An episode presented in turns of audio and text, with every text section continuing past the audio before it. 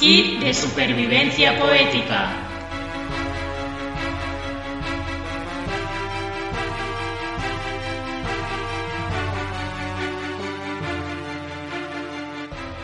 El kit de supervivencia poética es una mochila que contiene lo imprescindible para desarrollar habilidades poéticas en diferentes entornos. En caso de apocalipsis, podéis encontrarlo en los búnkeres, naves espaciales, botes salvavidas, en algún vehículo militar y en puntos estratégicos de cada ciudad. Si te encuentras solo, perdido, abandonado confinado, no dudes en recurrir al más cercano.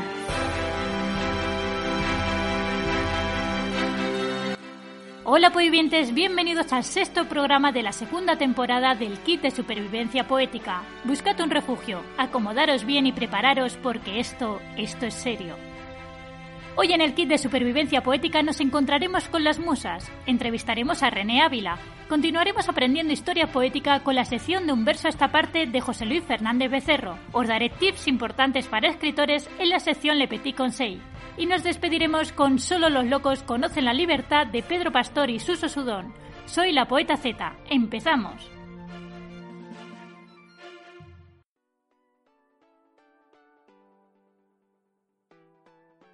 Hoy vamos a hablar de un tema acerca del cual me habéis preguntado muchísimo tanto conocidos como familiares, amigos e incluso alumnos, en privado, en Instagram, en reuniones con poetas y también a través de llamadas telefónicas.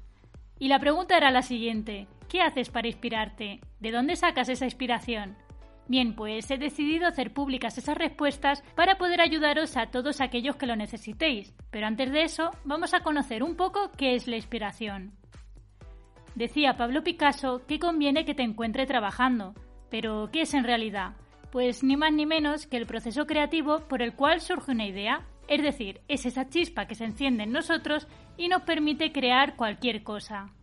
A lo largo de la historia, numerosas teorías han intentado darle una explicación a ese misticismo que envuelve dicho proceso, como aquella dada por la mitología griega y que todos conocemos. Las musas, esas diosas hijas de Zeus y Nemósine, encargadas de cuidar de las artes y de las ciencias, dando gracia o favoreciendo el don de aquellos que le rindiesen culto. Nadie sabe de dónde salen la ciencia cierta, pero lo que no se puede negar es que durante siglos aquellos que confiaban en la parsimonia alimentaron verso a verso esta bellísima idea. Avanzando un poco en el tiempo llegamos al siglo XVII. Allí nos encontramos con la afirmación de Blaise Pascal, que dice que la inspiración tiene razones que la razón misma no entiende. ¿Os suena, verdad?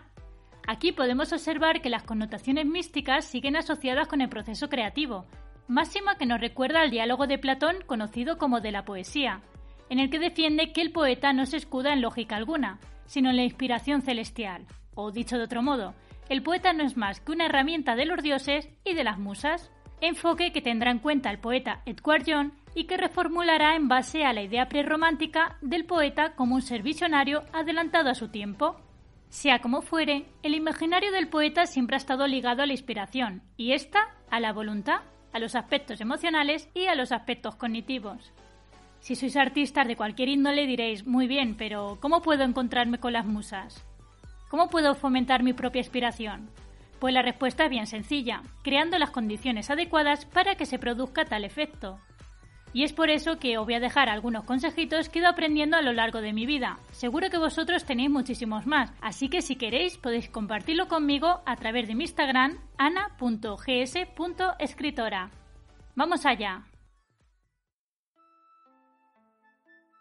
El primero es que si no sabéis qué hacer, investigad y dedicarle tiempo a ello. Leed libros, mirar vídeos por internet de gente que le guste lo mismo, escuchad entrevistas y podcasts de personas que se dediquen a ello y comentadlo con vuestros amigos.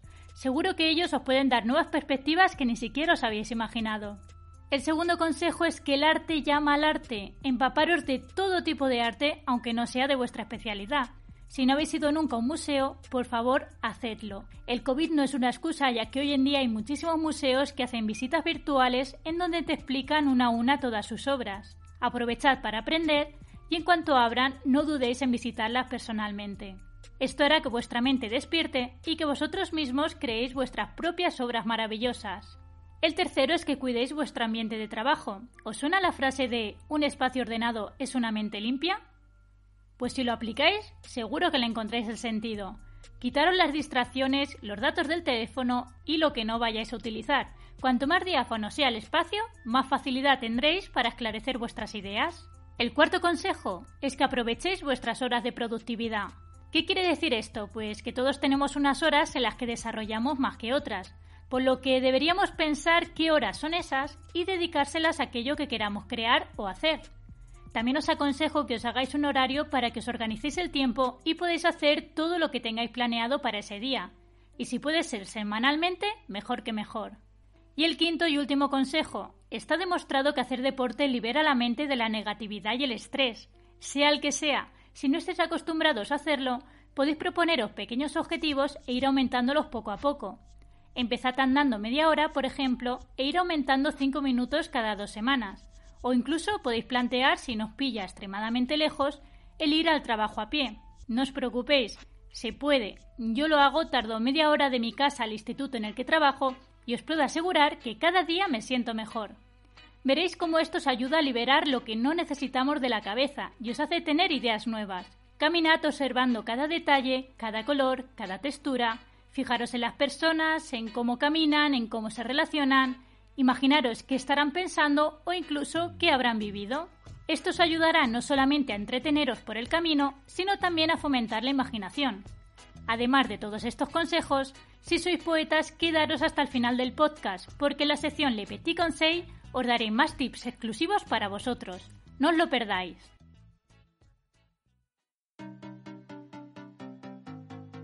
Hoy os presentamos a René Ávila, autor de la novela Creer es crear y de dos poemarios, Abre los ojos y sueña y El reflejo del beso. Os dejo con la entrevista que hicimos.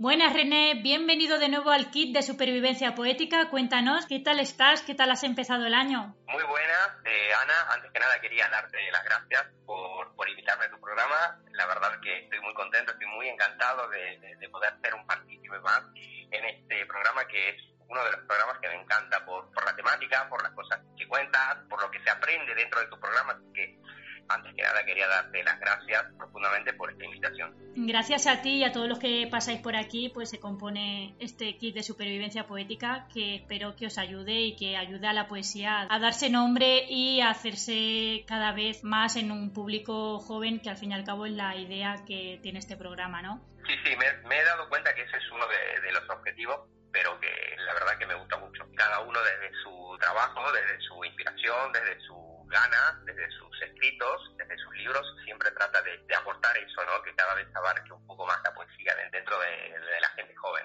Hablábamos al principio del programa de todo el tema de la inspiración y las musas y cómo está relacionado ese tema con la poesía. ¿Tú nos podrías dar algún consejo a los poevivientes para enfrentarnos al folio en blanco? ¿Vienen las musas a visitarte? ¿Las buscas tú o cómo lo haces? Bueno, la verdad que a mí en este punto de mi vida eh, no, no me hace falta salir a buscar algo que tenga que ver con, con, una inspiración o con un momento creativo para escribir una línea. Eh, creo que después de haber hecho mi rutina o mi, forma de dedicarme a esto de la escritura, puedo decir que la inspiración, si bien no tiene horario, a mí la verdad que me llega o con una imagen o con un anuncio, entonces es como que siempre tengo una sonrisa en la cara de tantas cosas que tengo para escribir que las que tengo que pensar, uy, ¿qué puedo escribir hoy? No, la verdad que siempre son, mi mente tiene muchas más propuestas de lo que mi bolígrafo y mi puño son capaces de, escribir en un papel. ¿Y cómo es el ambiente cuando te sientas a escribir? ¿Sueles estar rodeando de gente o estar en un despacho? Yo tengo una amiga, por ejemplo, que ella escribe cuando está rodeada de gente y lleno todo de ruido y de voces. Y bueno, hay otras personas que, pues todo lo contrario, ¿no? Que tiene que ser en el momento más silencioso del día o escribir por la noche para que nadie moleste. ¿Cómo es más o menos tu ambiente cuando te sientas a escribir? Creo que desde mi humilde punto de vista, la inspiración es un contacto eh, personal, es la parte sagrada de cada ser humano. Entonces, yo entiendo perfectamente a las personas que se mucho ruido, tanto, tanto ruido que ya no se escucha la gente porque también te hace estar contigo mismo, ¿no? Cuando hay tanto, tanto ruido, eh, al final solamente te escuchas a ti mismo. Y a mí lo que me pasa últimamente es que como he encontrado una rutina de hacerlo todas las mañanas, tengo la suerte de vivir enfrente del mar y tener una cristalera enorme, entonces eso, eso me ayuda mucho eh, a conectarme, porque al comienzo, cuando yo empecé con la literatura, con escribir, buscaba muchos conocimientos pero hubo un clic en mi vida que, que me he dado cuenta que para aprender o para conectarte con esa inspiración no necesitas ir a buscar muchos conocimientos. Es como decirte, la ignorancia no se cura con conocimiento, sino que la ignorancia se cura vaciándote. Entonces, al estar vacío, al estar en paz conmigo mismo, es cuando siempre llega esa inspiración y siempre llega ese impulso a escribir constantemente. Y qué bonito el vivir enfrente del mar. Yo que siempre he estado muy ligada con el mar porque he pasado más tiempo de mi vida en zonas de mar que no. Yo la verdad que a la hora de inspirarme tengo la suerte de vivir ahora en un sitio con unas vistas muy privilegiadas que puedo ver las montañas y el cielo todos los días porque vivo en un ático y la verdad que me inspira muchísimo la naturaleza, o sea, es un tema que a mí me llena muchísimo y es eso, no tanto los conocimientos porque yo estoy constantemente formándome pues tanto para el trabajo que tengo como por interés propio, sino más el sentir, el poder sentirme parte de la naturaleza es lo que me hace llegar a escribir poesía, porque yo creo que habrá quien se inspire en las ciudades o en los bullicios, pero yo sí que es verdad que me gusta más estar alejada de los bullicios y sentirme más parte de la tierra. Sí, coincido, coincido contigo. Es una energía personal, sagrada, única. Entonces me gusta estar con toda esa parte tan hermosa, con todo ese don solo, me gusta, a mí me gusta estar solo y por lo general lo hago cuando vengo de correr, me gusta salir a correr por la playa, luego llegar a casa y ese momento es sagrado, lleno de ganas de, de, algo que te apasiona, que es escribir. Si tú eres de los míos, ¿no? De lo de mensana incorpore sano. Tan bueno es cuidar la mente como, como el cuerpo, ¿no? Y sentirnos a gusto, como tú decías, con nosotros mismos. Y hablando de los lugares, ¿cuáles son los lugares en los que habita tu poesía?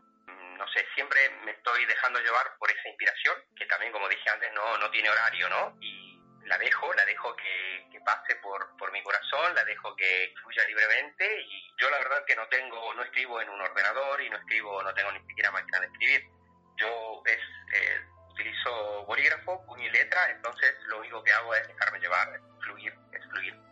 Esa sería la palabra. ¿Y en qué escenario se sitúa? ¿Tú eres de los que hace poesía solo centrado en el yo y en los sentimientos o también haces poesía cuando estás de viaje y expresas lo que hay en el viaje? Cuéntanos un poco, ¿cómo son tus poemas? No, no se centran en mi, en mi persona, sino que trato de expresar emociones que tengan que ver con el aprendizaje que haya tenido un familiar, un amigo, un conocido, una acción en alguna película. Creo que todo eso es inspiración, todo lo que te rodea. Cada estímulo que estoy viendo siempre se puede transformar en poesía. Creo que es la vida misma es un momento creativo. Y tú que eres un autor no solo poeta, sino que escribes también novela, ¿no? Que has hecho más libros aparte de la poesía. ¿Qué podría decirse que es lo que relaciona la poesía con tus novelas? Eh, la verdad no sé qué punto se relaciona. Puede ser que tenga que ver con el autodescubrimiento, con el crecimiento personal, pero son eh, temáticas diferentes. Por ejemplo, en mi último libro lo he tenido que dividir en seis capítulos porque cada capítulo muestra una historia diferente, cuenta cosas diferentes, habla de cosas diferentes y eso es lo que me gusta. No, no, me, no me gusta ser repetitivo. De hecho, yo, por ejemplo, eh, admiro mucho a muchos escritores, eh, a muchos poetas y la verdad es que cuando solamente hablan de amor, amor, amor, eh, necesito, por ejemplo, leer tal vez dos poemas y dejarlo para otro día. Puede ser un excelente autor, tal vez como Tagore, pero necesito dejarlo porque leer cuatro, cinco, diez puede llegar como, no sé, a mí me gusta mucho el café, pero no tampoco voy a tomar cinco cafés. Entonces, eso es lo que, eso es lo que me pasa. Me gusta eh, me gusta la variedad y bueno, más o menos de eso, de eso, o sea, trato de escribir de todo lo que tenga que ver con, con el estímulo que llega a mi vida. Yo coincido contigo porque sí que es verdad que cuando, por mucho que te guste la temática de amor o te guste la temática, pues no lo sé, la crítica social, si estás siempre leyendo lo mismo, llega un momento que te saturas y tu mente necesita conectar con otras cosas porque no puedes llenarte siempre de, de, lo mismo, ¿no? Como que el ser humano lo que busca es saber un poquito de todo. Está claro que no vamos a saber completamente todo de todos los ámbitos y de todos los aspectos, pero sí que pienso que tenemos una necesidad de dividirnos un poco y no centrarnos solo en una cosa. Sin duda, sí, sí, coincido contigo. Yo entiendo que a la gente le gusta mucho la belleza, le gusta la, la profundidad en cada una de las cosas a mí también, pero por ejemplo, la novela que estoy escribiendo es una comedia romántica y yo nunca hubiese imaginado que podía escribir una comedia romántica. De eso también se trata la inspiración, ¿no? De, de, no ponerle de no ponerle un título. La verdad que me encanta cuando me dicen que soy un poeta porque suena precioso, suena a belleza, suena a vida, pero no me gusta eh, encasillar a mi yo del futuro porque creo que también puedo escribir novela, puedo escribir un ensayo, entonces, eh, por eso, si la gente me dice que soy poeta, bueno, respeto, respeto su punto de vista, pero no, me gusta eh, limitar a mi yo del futuro con respecto a algo tan bonito como es la escritura. Digamos que eres un escritor del mundo. Esto es como cuando la gente dice que no es de un lugar, que es del mundo, ¿no? Yo cuando me dicen de dónde eres, digo, pues yo soy del mundo, porque me he pasado toda mi vida viajando, por cierto, por desgracia, desde que era niña hasta ahora que tengo 30 años. Entonces al final como que no termino de ser de un sitio en concreto, sino que soy un poquito de, de todas partes, ¿no? Pues tú podría decirse que aplicado a nivel escritor sería un poco así, ¿no? Sí, mira, qué preciosa casualidad, ¿no? como todas las casualidades que, nos trae la vida, porque el último poema que he escrito hace cuatro o cinco días se llama Yo soy como el mundo, yo soy extranjero. Y bueno, habla de, lo que acabas de decir, ¿no? O sea, prácticamente has dicho el título de, una de las últimas poesías que he escrito a veces me gusta escribir cosas y compartirlas. Uso, uso las redes para eso, ¿no? Para tener un contacto con, con la gente que, que muchas veces no, no, lo podemos tener y menos en los tiempos en los que estamos viviendo. Entonces, por lo que me has dicho, podría decirse que eres una persona que se pone sus propios retos personales, ¿no? Porque has dicho que, por ejemplo, antes no te veías escribiendo novela romántica y ahora estás haciendo una comedia romántica también eso te tiene que suponer un reto, ¿no? El querer hacer algo completamente distinto a lo que has hecho hasta ahora. Si, si me apasiona, si me llena, si se ilumina una sonrisa en mi cara, voy a por ello, eh, me encanta. Bueno, yo en, en esta última novela, eh, hasta el título prácticamente lo tengo ya definido, me falta terminar dos capítulos y me gustaría que este año ya esté publicada, pero bueno, no me pongo plazos, pero tampoco le pongo pausa. A mí me gusta muchísimo la gente así que no se encasilla en una cosa, porque yo sí que es verdad que a mí lo que más me hace sentir es la poesía, yo sin poesía no podría vivir, pero yo tampoco pensaba que yo sería capaz de escribir una novela. Y una vez surgió el tema de vamos a escribir una novela y hice pues la novela que tengo sobre el acoso escolar. Y yo en un principio nunca había pensado que fuera a escribirlo no porque no me sienta capaz, sino porque me siento más a gusto haciendo poesía, pero sí que me gusta salir de la zona de confort. Y en cuanto a la poesía, ¿eres de los que solo escriben en las redes sociales o libros en general? ¿O te gusta ir también a micros abiertos? Hombre, ahora mismo es difícil por la situación que hay, pero en caso de que no hubiera COVID o antes del COVID, ¿eres de los que suele ir a micros abiertos, slam y ese tipo de cosas? Eh, las dos cosas. Me encanta volar fuera de la zona de confort. He visto algunos videos tuyos eh, en un escenario y recitando. Cuando lo he visto me ha encantado. Eh, no sé, me ha transportado, me ha llevado a otro sitio y me ha hecho pensar, me encantaría, me encantaría probar esa experiencia. Lógicamente todo llega, todo a su tiempo, pero sería uno de los tantos sueños que, que, me, que me gustaría cumplir. Te diría que en un futuro próximo, pero espero que esta situación de verdad eh, se termine pronto y podamos volver a los escenarios y a poder hacer cosas de poesía en vivo, ¿no? Porque yo creo que se disfruta muchísimo más. A mí me gusta muchísimo escribir, pero me gusta muchísimo más compartir con los demás y poder recitar y poder ver a la gente y que la gente me escuche y luego incluso que la gente debata sobre lo que tú has escrito para mí, toda opinión es válida siempre y cuando no sea dañina, siempre que sean críticas constructivas, lo veo muy. que aporta mucho, ¿no? Sí, Sí, a mí me gusta, a mí me gusta decir observación constructiva. Si vas a hacer una observación constructiva con respecto a, o a cómo me visto, o a cómo recito, o a cómo escribo, siempre va a ser bienvenida porque yo lo que quiero es aprender. Me encanta aprender. Cada día me gusta aprender, sobre todo porque soy padre y todos los días aprendo. Ya hay un obstáculo muy grande que es la situación actual en la que estamos viviendo como para sumar gente que reste, ¿no? O sea, me, me gustan solamente las cosas que suman. Creo que es súper importante quedarse solo con las cosas que suman y dejar a un lado toda esa negatividad, ¿no? Y bueno, cuéntame, porque eh, eres padre, ya tienes dos niños, ¿no? Una niña y un niño recién nacido. ¿Te ha cambiado la forma de escribir el hecho de ser padre? Sí, me ha cambiado posiblemente para ser más sentimental, para tratar de que las expresiones en la líneas sean más emotivas. La verdad es que me ha cambiado mucho, me ha ayudado a tener más profundidad en la poesía, ¿no? Me ha encantado, o sea, me, ha ayudado mucho, me ha sumado, ha sumado mucho. Y bueno, ahora son pequeñitos, pero ¿qué te gustaría que pensasen tus niños cuando sean grandes, te puedan leer y entender cómo escribes, lo que escribes y demás? ¿Qué te gustaría que pensasen? eh, bueno, la verdad que con mi hija de tres años eh, por las noches le, encanta que, le lea un cuento o que le ponga un, vídeo en la tablet para, para dormirse con un cuento. Quisiera mucho eh, compartir eso, eso con ella, ¿no? Que, que se acerque a la lectura, que se interese. Eh, cuando, por ejemplo, yo estoy leyendo y ella llega me dice, eh, papá, ¿este es tu libro? no, no, no, papá está leyendo otro libro de otro autor.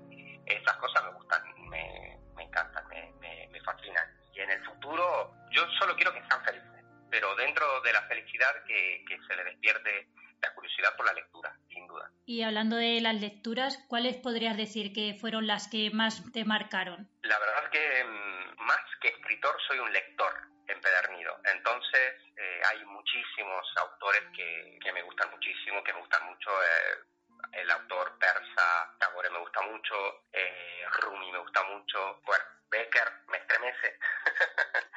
Eh, son muchos y son muchos los eh, autores nuevos de esta época que también me encantan, me fascinan, me fascinan, me gusta mucho. ¿Y hay algún poema de algún autor que con, bueno que hayas leído hasta ahora que te haya marcado especialmente? Gary Reinhardt, me ha encantado su manera de contar las cosas y Leyenda y Pasión de Becker, no sé cómo definirlo, pero es algo que cómo puede hacer tan feliz a alguien escribiendo de esa manera. ¿Y qué opinar de la poesía en el mundo editorial hoy en día?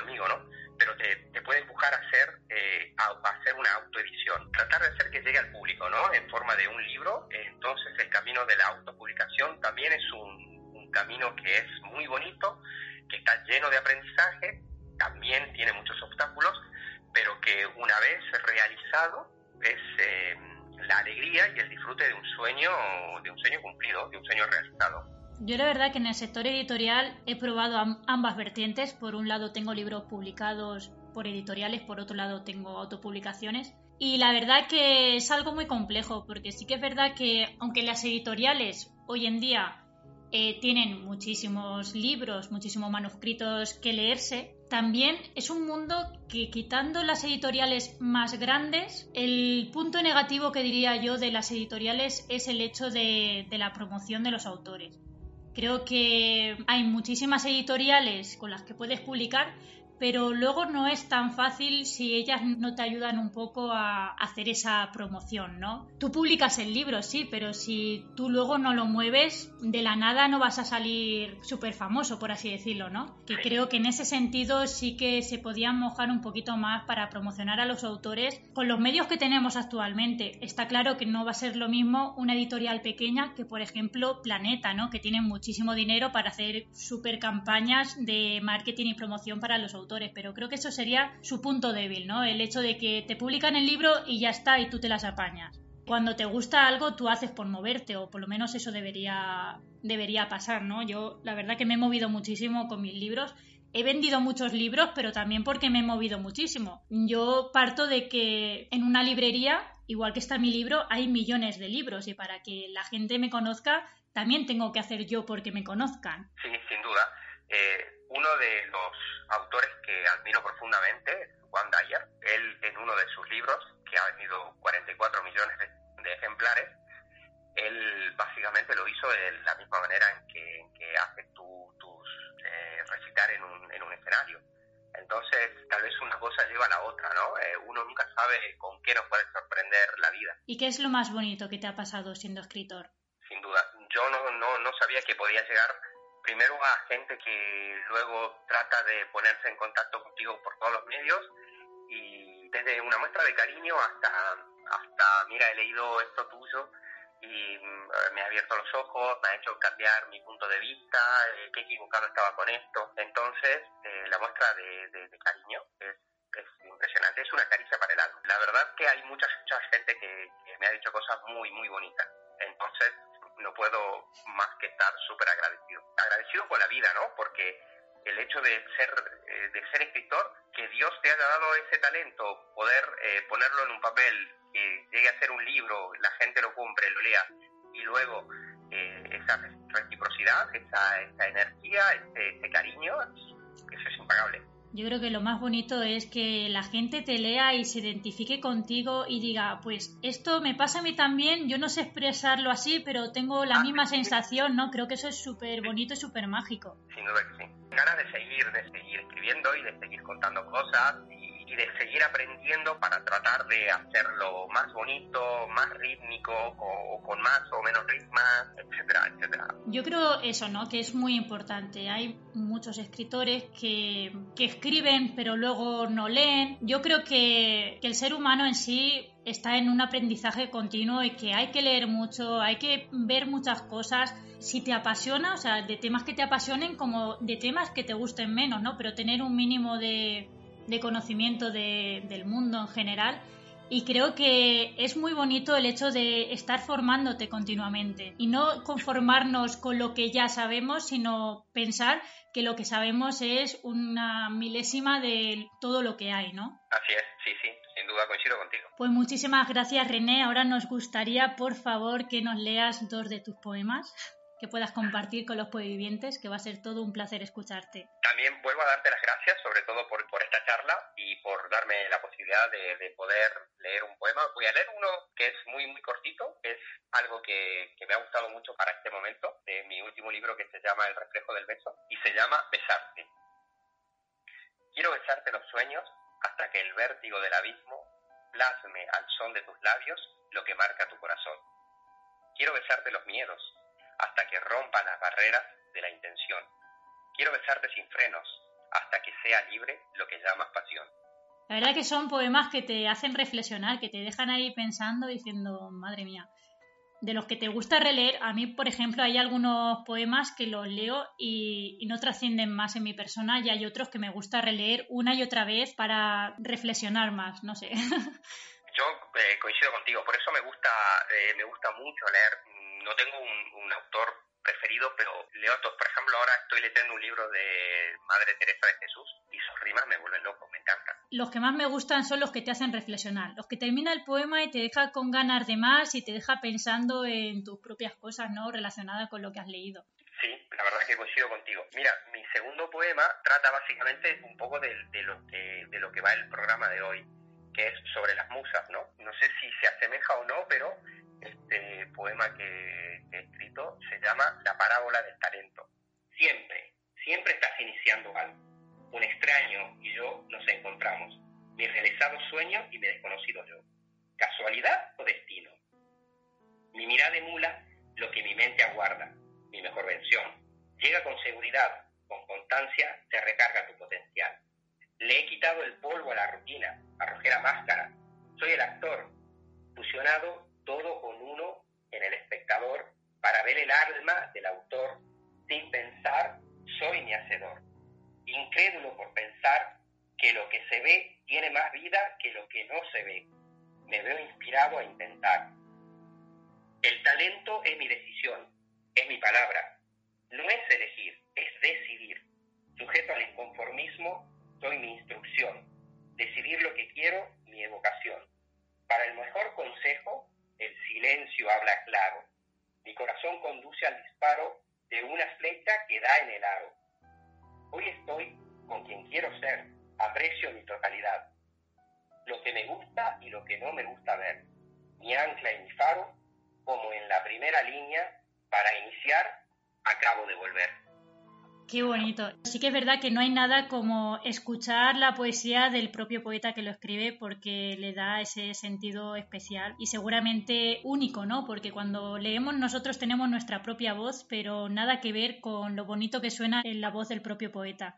Pues muchísimas gracias René, de verdad, por tenerte otra vez aquí.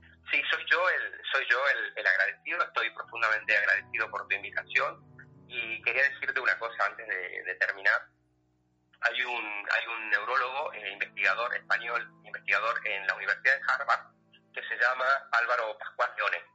Él hizo muchas investigaciones con respecto a la neuroplasticidad y para resumirlo un poco, ¿no? Eh, en una de sus investigaciones, él concluye que cuando le prestas atención a algo, eso crece y eso es lo que atrae, ¿no? Pero se genera un circuito neuronal nuevo eh, dentro de tu cerebro. Entonces, eso es lo que me ha pasado a mí porque yo he estado muy atento a esta entrevista. Entonces, ahora cuando yo corte, voy a ser mejor persona que cuando ha empezado la entrevista. Así que te quiero agradecer profundamente por todo esto. Muchísimas gracias René, de verdad. Yo ya sabes que aparte de colegas como poetas, somos amigos y espero que esta relación se extienda ¿no? en el tiempo y en los años y me encantará verte crecer, me encantará ver que sigues publicando cosas, sigues publicando libros y bueno, como persona considero que eres una persona maravillosa, así que ha sido todo un placer tenerte hoy con nosotros. Muchísimas gracias. Muchísimas gracias.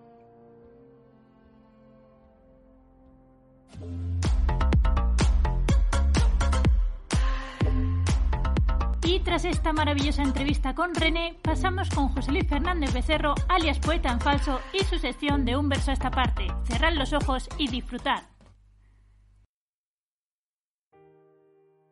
Hola poevivientes, hoy en la sección de Un verso a esta parte os voy a recitar dos poemas relativos al tema que, que estamos tratando, que es el de las musas. Empezaré con un poema de Alejandro Tapia y Rivera, titulado Ángel tú ya no. Un ángel al pindo bajó cierto día. Por él una musa de amor suspiró. Naciste, oh hermosa, de aquella armonía. Su frente inspirada, su voz de ambrosía, la musa te dio. Te dio como madre su forma hechicera su paso de ninfa, su queja de amor, sus ojos de luna y gentil cabellera, en tanto que el ángel de célica esfera te dio el resplandor. Sonó en el Olimpo cantar de alegría, entonces, doliente, el cielo gimió. Aquel, una virgen gozoso adquiría, un ángel del cielo querido perdía, y el mundo aplaudió y tú, ante el aplauso, incauta, ay, olvidas que Dios para el cielo el ángel formó. Yo lloro ilusiones cuán triste, perdidas, al ver ya tus alas al mundo vendidas. Ángel tú, ya no. Espero que os haya gustado. A mí por lo menos me gustó mucho cuando lo leí. Ahora voy a recitar un poema de, Roberto Bolaño titulado Musa. Ahí va. era más hermosa que el sol y yo aún no tenía 16 años. 24 han pasado y sigue a mi lado. A veces la veo caminar sobre las montañas. Es el ángel guardián de nuestras plegarias, es el sueño que regresa con la promesa y el silbido, el silbido que nos llama y que nos pierde. En sus ojos veo los rostros de todos mis amores perdidos. Ah, musa, protégeme, le digo, en los días terribles de la aventura incesante. Nunca te separes de mí, cuida mis pasos y los pasos de mi hijo Lautaro. Déjame sentir la punta de tus dedos otra vez sobre mi espalda, empujándome cuando todo esté oscuro, cuando todo esté perdido. Déjame oír nuevamente el silbido. Soy tu fiel amante, aunque a veces el sueño me separe de ti. También tú eres la reina de los sueños. Mi amistad la tienes cada día y algún día tu amistad me recogerá del erial del olvido. Pues aunque tú vengas cuando yo vaya, en el fondo somos amigos inseparables. Musa, a donde quiera que yo vaya, tú vas. Te vi en los hospitales y en la fila de los presos políticos. Te vi en los ojos terribles de Edna Lieberman y en los callejones de los pistoleros. Y siempre me protegiste. En la derrota y en la rayadura, en las relaciones enfermizas y en la crueldad, siempre estuviste conmigo. Y aunque pasen los años y el Roberto Bolaño de la Alameda y la librería de cristal se transforme, se paralice, se haga más tonto y más viejo, tú parecerás igual de hermosa, más que el sol y que las estrellas. Musa, a donde quiera que tú vayas, yo voy. Sigo tu estela radiante a través de la larga noche, sin importarme los años o la enfermedad, sin importarme el dolor o el esfuerzo que he de hacer para seguirte. Porque contigo puedo atravesar los grandes espacios desolados y siempre encontraré la puerta que me devuelva a la quimera porque tú estás conmigo. Musa, más hermosa que el sol y más hermosa que las estrellas.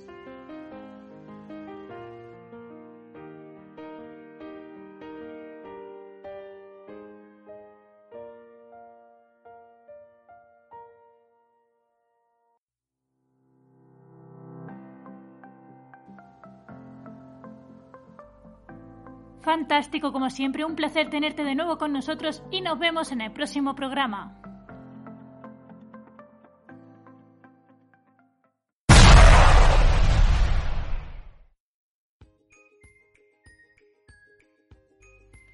Esta semana volvemos con Le Petit Conseil, sección que vamos alternando con las herramientas del kit de Jaime Niño, por lo que quiero recordaros que tenemos un reto abierto y os aconsejo que escuchéis el programa anterior para saber cómo podéis participar. Os recuerdo que la persona que más participe y acierte los retos a lo largo de toda la temporada ganará un lote de libros y que entre las cinco siguientes personas clasificadas se sorteará un regalo sorpresa. Dicho esto, comenzamos con Le Conseil d'aujourd'hui, que como ya hemos avanzado trata de tips exclusivos para aquellos escritores con bloqueo o miedo a enfrentarse a un folio en blanco. Para empezar, algo que me funciona muy bien cuando quiero ponerme a escribir es escuchar música de fondo. Yo prefiero instrumental porque me ayuda a concentrarme mejor, pero esto ya depende del gusto de cada uno. Otro consejo, otro ejercicio utilizado desde el siglo XX principalmente por André Breton y los surrealistas, es la escritura automática, que consiste en escribir todo lo que se nos pase por la cabeza en un tiempo determinado. Lo que suelo hacer yo es ponerme un cronómetro temporizador, normalmente entre un minuto y dos es suficiente, y en ese tiempo escribo todas mis ideas o palabras que se me vienen a la cabeza. No te preocupes por el sentido o la coherencia porque de eso ya nos encargaremos más tarde. El tercero, ya tenemos las palabras. ¿Y ahora qué? Pues organízalas, búscales un sentido y dales un significado. Si te han venido a la cabeza, será por algo. Otro truco antibloqueos es que penséis sobre qué tema queréis escribir y que busquéis información, noticias y testimonios porque eso os dará una nueva perspectiva y os aseguro que aprenderéis muchísimas cosas que desconocíais. Este consejo, por ejemplo, lo suelo utilizar cuando quiero escribir poesía social o de tipo slam. El siguiente consejo es el que nos ha dado René Ávila, Fijaros en una imagen o anuncio y escribir aquello que os sugiera o poneros en la piel de otras personas, ya sean amigos, conocidos o personajes de películas. Y por último, el que siempre os aconsejamos todos los escritores, leed, pero leed algo más que los posts de Instagram. Por favor, leed libros, leed literatura de verdad. Seguro que os han dicho más de una vez que para escribir bien hay que leer, y puede que penséis que es un coñazo poneros a leer ahora a todos los clásicos, o que no le veáis el sentido.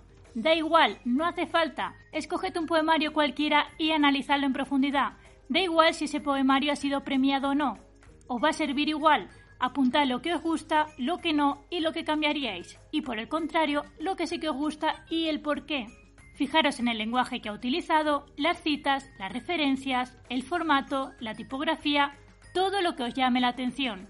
Y leedlo varias veces, ya que con una sola lectura es imposible fijarse bien en todos los detalles.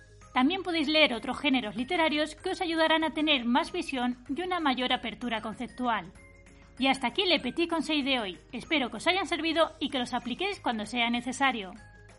Aprovecho esta sección para comunicaros que he abierto plazas para una mentoría con la que os ayudaré a mejorar vuestros escritos, a escribir y organizar un poemario desde cero, a perder el miedo al micro y además os daré todas las claves, métodos y estrategias de publicación y marketing digital. Para más información, meteros en la web anagonzaleserrano.com en donde lo explico todo detalladamente y no os olvidéis de rellenar el formulario. Y ahora os dejo con la canción Solo los locos conocen la libertad.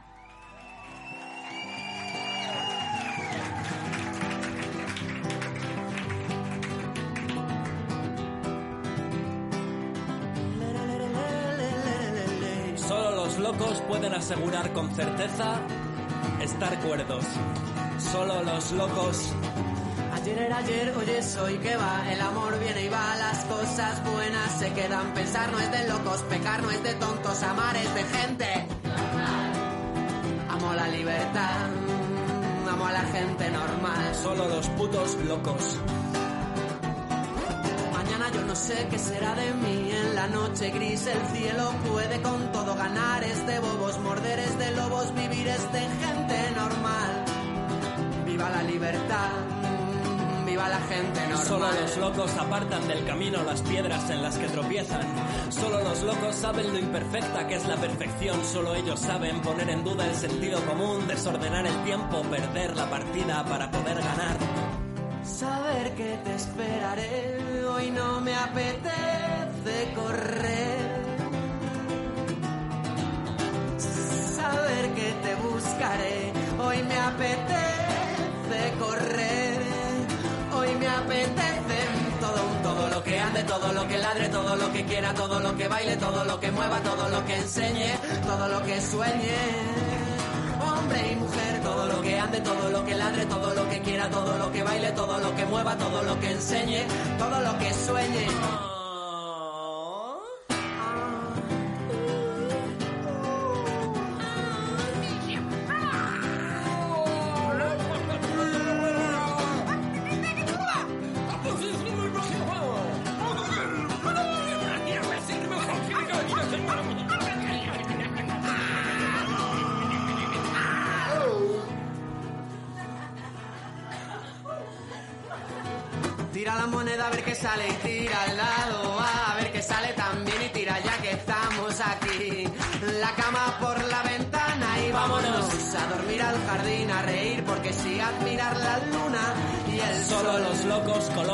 Deliberadamente las piedras otra vez en el camino por el puro placer de tropezar de nuevo. La noche está libre, pa' ti, pa' ti. Solo pa' los locos ti. vuelven a empezar con la pasión de los niños, aquellas empresas que dejaron a medias. La libertad está hecha. Solo para los ti. locos toman las riendas de sus instintos animales para cabalgar hasta estrellarse con el horizonte. Apetezcan todo, todo lo que ande, todo lo que ladre, todo lo que quiera, todo lo que baile, todo lo que mueva, todo lo que enseñe, todo lo que sueñe.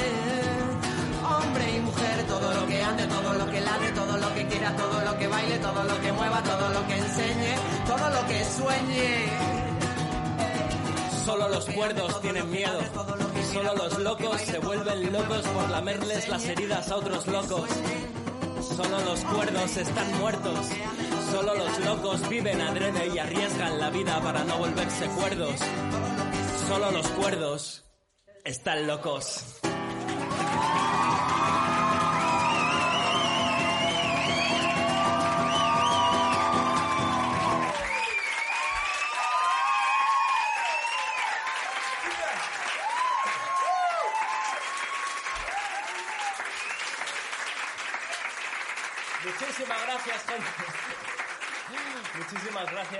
¡Que viva la vida!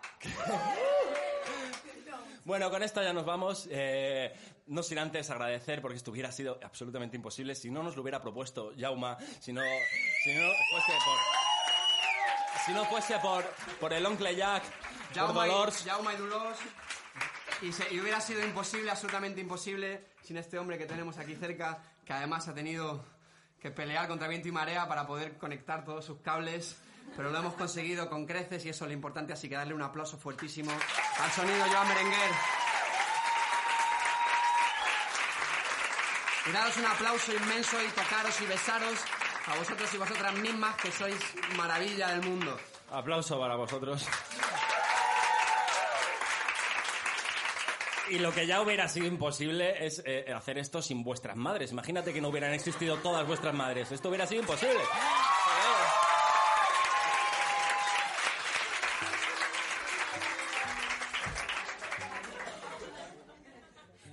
Te las gracias, Suso. Gracias, Suso, por existir, ¿no? güey? Gracias a ti.